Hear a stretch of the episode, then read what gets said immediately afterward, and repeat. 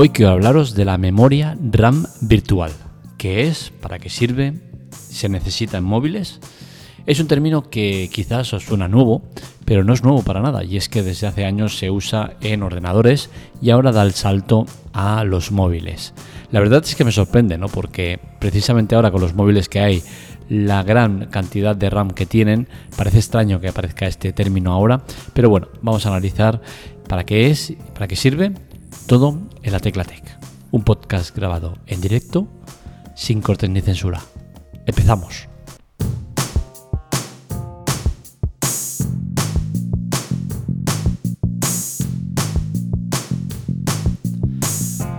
Primero de todo vamos a intentar explicar qué es esto de la memoria RAM virtual.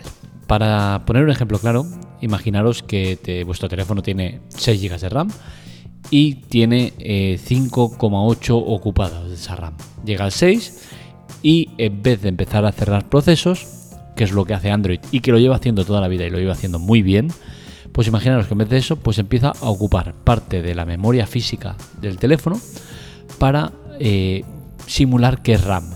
Pues eso es exactamente lo que hace la memoria RAM virtual. De momento lo hace eh, Oppo y Vivo, a la cual después de, que lo hicieran público se ha sumado Xiaomi y eh, de momento está en territorio chino. De momento no ha salido de China.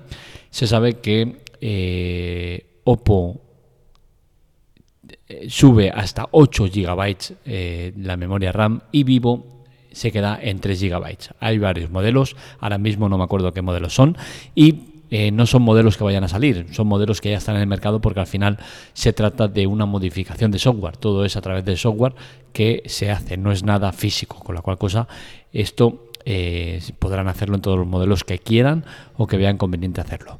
Eh, ¿Es necesario el tema este? Pues yo sinceramente creo que no.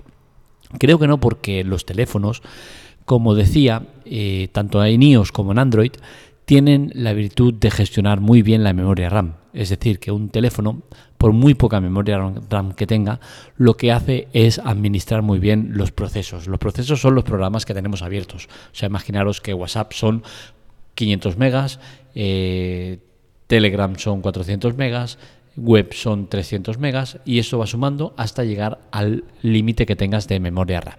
Si tú tienes 4 GB de memoria RAM, ¿qué quiere decir? Que cuando llegue a llenarse esa memoria RAM, lo que va a hacer el sistema de manera rápida y que tú no lo notes es cerrar los procesos que no estás usando, los más viejos, para dejar libre, memoria para que entren los nuevos. Es decir, que a medida que va necesitando ejecutar un programa que ocupe X espacio de RAM, pues irá cerrando los procesos necesarios para conseguirlo. Todo esto, como digo, se hace de manera muy rápida, es cuestión de milisegundos, tú no te vas a dar cuenta de qué pasa y lo único que tiene es pues que aumenta un poco el consumo de batería.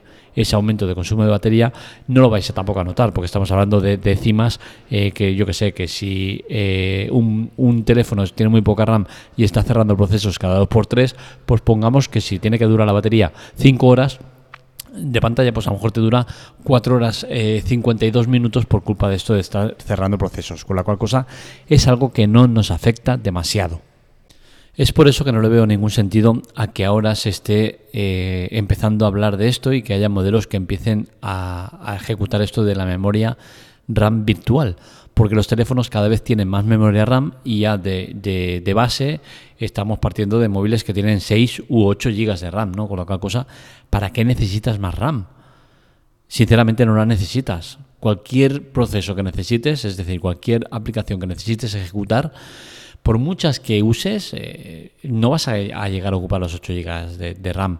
Sí que es cierto que habrá un juego que te coma mucha memoria RAM, pero tampoco vas a comerte las 8, ¿vale? O sea, que yo que sé, que, que uno de los más bestias te, te coja un giga, dos gigas de RAM, sigues teniendo muchos otros gigas de RAM libres. Con la cual cosa, no veo la necesidad de ampliar esa memoria. Por otro lado, esa ampliación de memoria eh, no se está contando parte de lo que puede pasar. Y es que, claro, la memoria va a estar almacenando en físico, es decir, en almacenamiento, que es mucho más lento que la RAM, porque la RAM es algo eh, que no necesita almacenarse, se ejecuta al momento y luego ya desaparece, ¿no? Con la cual cosa el almacenamiento es más lento de conseguir eh, eh, guardar esos datos, con la cual cosa va a ir más lento en almacenarlo y va a consumir más recursos, porque al final estás haciendo que trabaje el almacenamiento. Con la cual cosa no le veo mucho sentido a esto de ampliar eh, la RAM mediante eh, la memoria RAM virtual. Por otro lado, tenemos el tema de cómo se vende esto, ¿no? Y es que los fabricantes tienen muy mala leche y ya me veo que en poco tiempo vamos a empezar a ver cómo se venden teléfonos en el cual vemos en, eh, los escaparates y empezaremos a ver teléfonos que pongan 16 eh, GB de RAM, 20 GB de RAM y, serán datos que no son reales, porque al final será la combinación de la memoria RAM y la memoria RAM virtual. ¿Con esto a qué quiero llegar? Pues que creo que a nivel móviles no necesitamos esto de la memoria RAM virtual. Entonces, creo que es algo innecesario y que va a traer consigo muchos problemas de cambio de, de, manera de, interactuar con, las compras, ¿no? Y creo que de eso se van a aprovechar muy bien los fabricantes y al final van a acabar liando más a los usuarios que no van a saber lo que compran, que ya de por sí no lo saben, ¿no? Porque si tú estás comprando un teléfono de 8 GB de RAM y eh, te vas a guiar o vas a activar el tema de la memoria RAM virtual, es que no tienes ni idea de lo que estás haciendo. Porque ya os digo, esto de la memoria RAM virtual está destinado para un grupo tan pequeño de personas que es insignificante los que van a necesitar tirar de la memoria RAM virtual. Eh, si la activas, pues bueno, la activarás y ¿qué pasa? Que en vez de poder ejecutar, eh, pongamos 60 programas a la vez, podrás ejecutar 120, 200 o 300 programas a la vez. ¿Lo necesitas? No, porque ni siquiera los vas a tener. Porque al final, seamos claros, la mayoría de gente utiliza lo mismo. Twitter, Facebook, WhatsApp, Telegram, web, correo y poco más. Todo eso junto no ocupa ni 4 GB de RAM. Con la cual cosa, ¿para qué necesitas más? Es un absurdo. En, en ordenadores sí que tiene algún sentido, pero es que en móviles para el uso que le damos a los móviles no tiene ningún sentido. Con la cual cosa nos están empezando a preparar para una tecnología que es del todo innecesaria. Como digo, de momento solo está en China, pero es de esperar que salga eh, fuera de esas fronteras, porque ya os digo, eh, Oppo, Vivo y Xiaomi en eh, China ya lo ha puesto en varios modelos. Por ejemplo, sabemos que Xiaomi lo tiene en el Redmi Note 10 Pro 5G y como os digo, es un tema que se, actualiza mediante software. No necesitas hacer ningún cambio físico a nivel, hardware para, poner, para poder tener esta memoria virtual. Lo que hace al final es ocupar espacio de almacenamiento y lo hace eh, como si simulando como si fuera RAM, cuando en verdad es almacenamiento físico.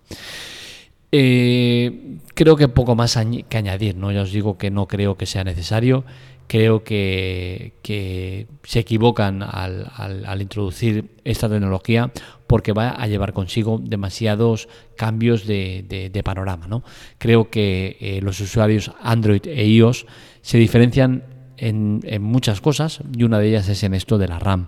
Mientras en Android eh, la gente vive y se desvive por la memoria RAM, en iOS la RAM es absolutamente innecesaria a niveles eh, de, conocimiento, ¿vale? Es, lógico que se necesita la RAM, ¿no? Pero, por ejemplo, yo tengo un iPhone 8 Plus y, no sé si tiene 3 o 4 GB de RAM. De hecho, creo que mi modelo fue cuando la ampliaron de 3 a 4 o de 2 a 3. Eh, es decir, la RAM en iOS no es importante. Y quizás esto de la memoria eh, RAM virtual tenga mucho más sentido en iOS que en Android. ¿Por qué? Porque Android tiene mucha RAM en sus teléfonos. En iOS los teléfonos tienen muchísima menos memoria RAM y sin embargo eh, se ejecutan los programas igual de bien o incluso mejor. Con la cual cosa, el tema de la RAM es un poco efecto placebo, ¿no? Te crees que por tener más RAM eh, te va a ir mejor cuando no es así. Es más, conozco gente que ha cambiado teléfonos de, oye, mira, que me cambio mi teléfono que tiene 4 GB de RAM por este que, que bueno, es chino, no sé qué, pero tiene 8 eh, GB de RAM y mira las características y ves que eh, la RAM que tenía en el antiguo teléfono de 4 GB era eh, UFS 3.1, mientras que el nuevo, con 8 GB de RAM, es UFS 2.1.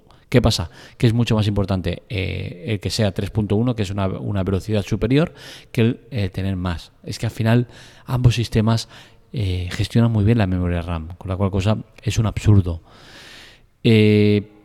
hasta aquí el podcast de hoy. Creo que no puedo añadir nada más. Deciros eso, ¿no? Que creo que es una tecnología que es innecesaria, que no me gusta y que solo va a traer problemas.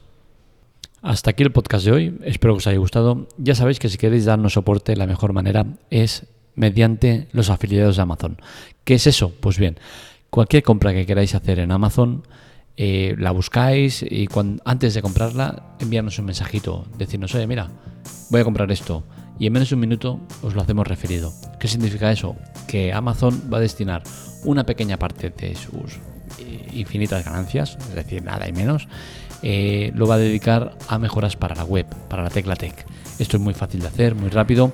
Ya vosotros no suponen ningún cambio. Vais a comprar en la misma tienda, vais a comprar en el mismo vendedor y vais a comprar el mismo producto. Os va a costar lo mismo y todo va a ser exactamente igual. Pero a nosotros nos repercutirá en un granito de arena que sumará a nuestra causa. Hasta aquí el podcast de hoy. Un saludo, nos leemos, nos escuchamos.